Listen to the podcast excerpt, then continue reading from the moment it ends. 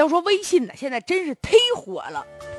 不那么的话说吗？如果你爱他，就把他拉进红包群吧，让他抢红包；如果你恨他，就把他拉进赌博群吧，让他抢红包。不是怎么着？微信红包变成赌博了？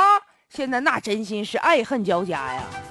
就是微信红包变成不法之徒用来赌博拉仇恨的。再一个微信赌博群呢。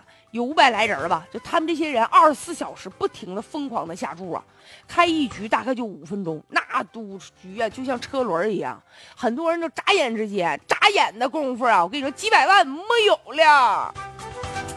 去年呢开始在陕西啊、贵州、浙江等地，公安部门呢相继破获了一批利用微信红包进行赌博的案件，涉的赌资最多达到一点二个亿呀。能想到吗？就发个微信红包，赌博达到一点二个亿。他话说回来了，俗话说得好啊，十赌九输啊。也就是说，赌博的人老觉得自个儿得凭运气，不开玩笑吗？赌博还能发家致富？所以说呢，最终我跟你说，稳坐钓鱼台的是谁呢？群主，那才是真正的人生赢家。群主据说浙江破获一案子。抽成仨月收入二百六十万，那这赌博的人还傻乎乎的搁那块拼运气呢啊！抱怨自己，哎呀，我运气怎么这么不好啊？你说你傻不傻吧？所以现在说明啥？微信赌博群呢，就是现在缺少的是监管，而且吧，就是在这个赌博群里面，还有一些监控的软件特别的泛滥，有一些职业的中介就拉一些人呢入局，还有一些骗人的自动的下注的。然后现在呢，就有一些庄家卷了钱就跑喽。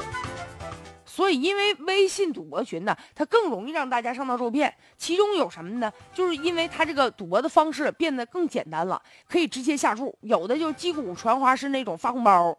所以这种赌博方式吧，哎，你看起来好像还挺有意思的哈，娱乐性啊、趣味性啊都有，参与性都有，而且关键是传播的快呀。现在。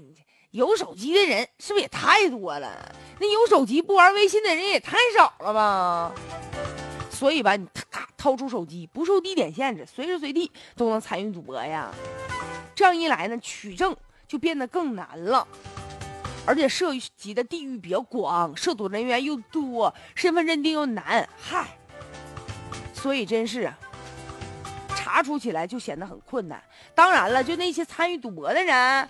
可怜之人必有可恨之处啊！就这些赌徒，输多少钱他都不值得同情啊！天天的成千上万的下注，不是赌博是啥呀？不要假装你很傻很天真，根本不知道是赌博了啦！告诉你要搞搞清楚，搞清楚状况啊！